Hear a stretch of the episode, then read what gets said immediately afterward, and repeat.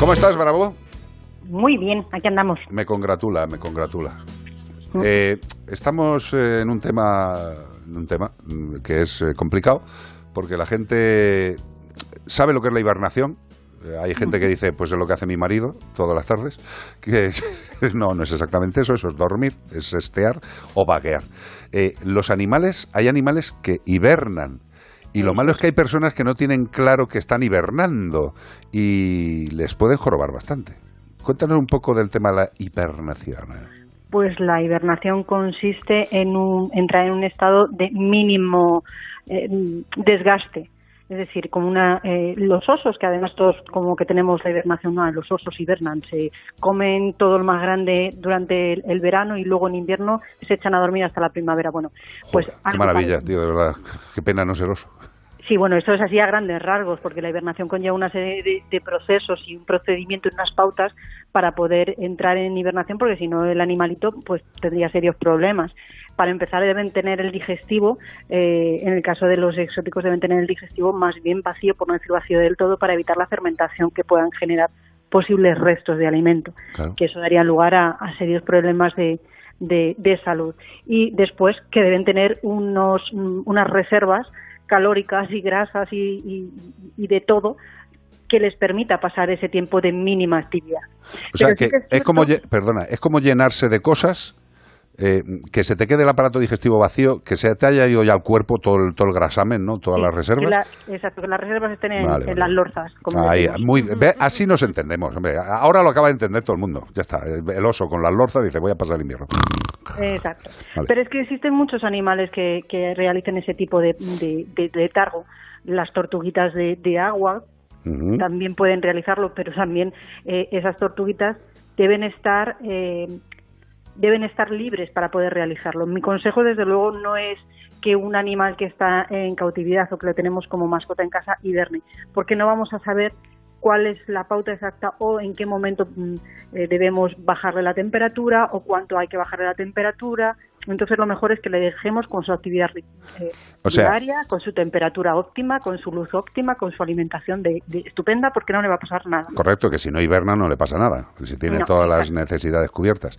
Eh, Sí. y lo que, lo que acabas de decir está muy bien porque eh, el tema de la hibernación, por ejemplo, en tortugas de tierra, eh, que también pueden hibernar, ¿no?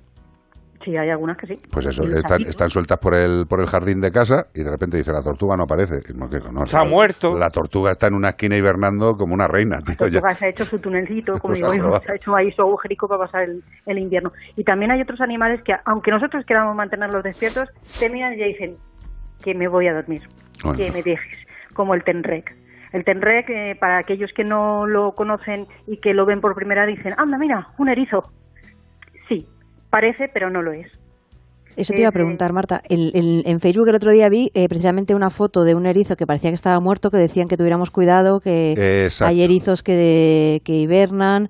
Y que te quería preguntar esto, claro, si nosotros vamos por la por el monte y encontramos un animalillo de estos, Lo mejor que podemos dejar es dejarle tranquilo. O sea, es que ni le miremos casi, para no Claro. molestarle. Mira, es muy fácil. Para todos los que vayamos por el campo y veamos algo que parece un erizo que está ahí tirado, hay dos opciones. Déjalo. Hay dos opciones. Una, está muerto y no puedes hacer nada. Claro. Y dos, está hibernando y no debes hacer nada. Para empezar, si Es tú vas por fácil, el campo no y te lo no lo toques. encuentras, si tú vas por el campo y te lo encuentras, mal rollito porque no se suelen ver. Pero estos que os comento, los Tenrec, es que tú puedes estar en casa con 25 grados de temperatura, que ahora con lo del ahorro energético no se está. No, no, no, die- de 19 para abajo Con una sin temperatura corbata. buena, que tengas sus horitas de luz apropiadas y con toda la cantidad de alimento que quiera, y él te mira y dice, hasta luego, nos vemos en primavera, y Claro. se echa a dormir. O sea, es que son. Una cosa es hibernar porque las, mm, eh, la- las eh, características de tu alimentación no son las que ahora te va a ofrecer tu entorno, ¿vale? Y Ah. otra cosa es que a pesar de tener todo perfecto, pues tu cuerpo te dice que me tengo que dormir, que me voy a echar una siestica, ¿eh? Déjame tranquilo. Correcto. y si tenemos un animal en casa que de repente entre en hibernación, ¿qué hacemos? ¿Le dejamos también, como me has dicho que no sabemos que cómo controlar, no Tu controlar? marido, que por no ejemplo. debemos. O sea, es que no debemos. Tu marido, tú. O yo. entra en hibernación. Te pones a comer como un gocho desde, octubre. No, pero si de repente vemos que dices que unos de ellos son, son de los de que dices que en casa que no, mejor que no, pero si por lo que sea eh, vivimos pues en temperaturas más bajitas y lo que sea, y pues empieza a entrar. sospechar de que está enfermo, más que que está hibernando. Es decir, si ocurre eso, si de repente nuestra mascota está con las características ambientales o, la temperatura de luz siempre igual y de repente empieza a estar como más apagada, hay que sospechar que tiene alguna patología. Debemos acudir al veterinario de forma inmediata, porque, como os digo, eh, los reptiles, sobre todo, cuando se ve que están pachuchos o se nota que están algo más apáticos, llevan un tiempo, un largo tiempo incubando o macerándose, por así decirlo, esa infección o esa enfermedad. Eh, y luego ese mismo tiempo que tardan, que es muy largo en, presentar síntomas, también lo tienen de recuperación. Por lo tanto, debemos estar muy pendientes de estas mascotas y si vemos alguna situación que nos parece rara, debemos acudir al veterinario. Exacto, si es lo de siempre. Vamos a ver que, que la hibernación es un tema bastante complejo y es, aparte de que sea de determinadas especies, luego también depende de cada individuo. Con lo cual, ante la duda, a preguntar al especialista.